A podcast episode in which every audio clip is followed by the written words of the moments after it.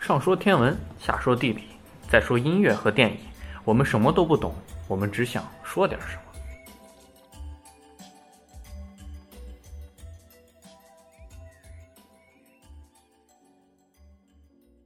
那我们现在来聊聊天文。天文，我们这一期要跟大家聊一聊 M 七八星云。你们想到动画片了吗？不对。你们想到奥特曼了吗？不对。你们想到光之国了吗？不对。我们这一期要跟大家聊一聊真正的存在的天文学意义上的 M 七八星云。那让十四先给我们聊一聊。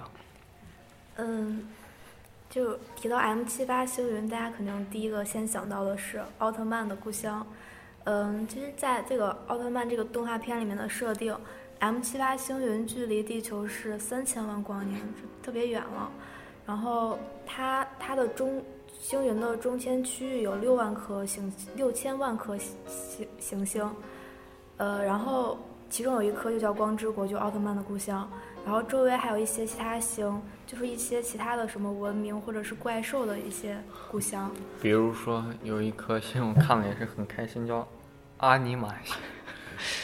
就这个名字就莫名的很有喜感。但是它其实好像三千万光年在宇宙的尺度上其实不算特别远，是吧嗯我，感但觉。但其实 M 七八星云距离地球只有一千六百光年。那其所实以是挺近的一个星云了，是对吧？，但是你要想一想，你看到它其实是它一千六百年前的样发子。出的光。对，但其实宇宙的直径不是呃半径是一百二十亿光年，啊、是啊，对这倒它是。对吧？就，但是呃离咱们最近的星云是哪个呀？好大概像有多哦是近？大麦哲伦还是小麦哲伦，我也记不太清了。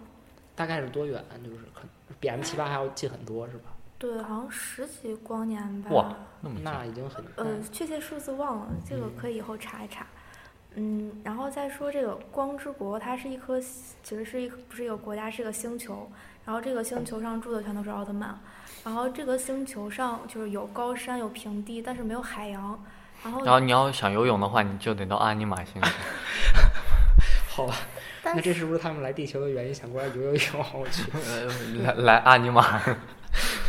这这个名字都莫名有喜感。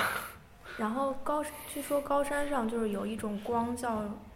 呃，是可以治疗的。然后，但是这，然后这这些奥特曼它是就是那个什么奥特曼水波还是什么，然后这反是正每个奥特曼都可以发 出来你的。就愣吹呗，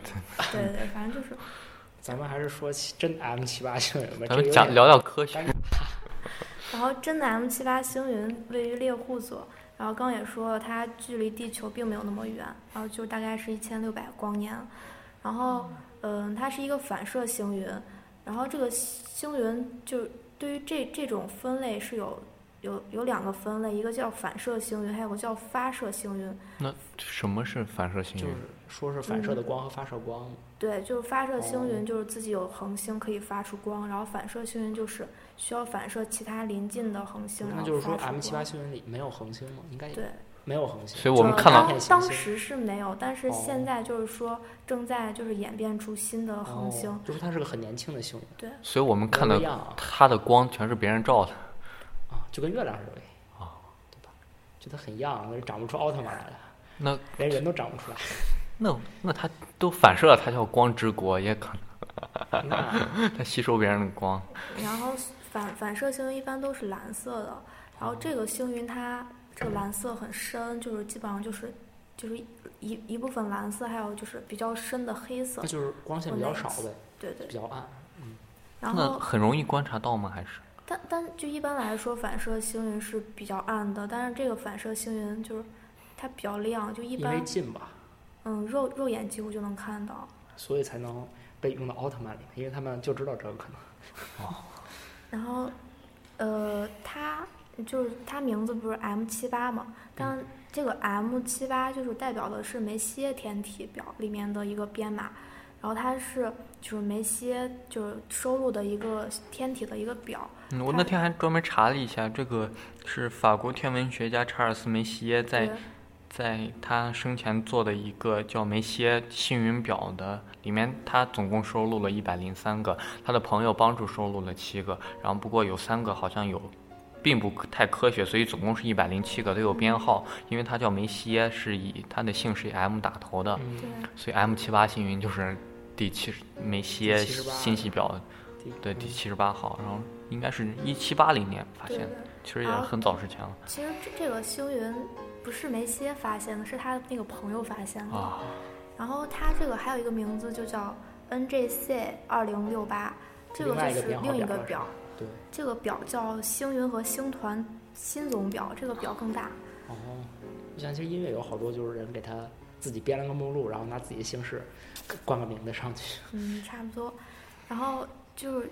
刚你们就是猜了很多，这个为什么要把 M 七八就是叫光之就命成光之国？其实这这中间还有一个故事，就是说当时作者本来设定的时候设定的是 M 八七，不是 M 七八，然后后来印刷的时候印刷错了，所以就就把他的那个故乡就变成 M 七八了。好好无厘头，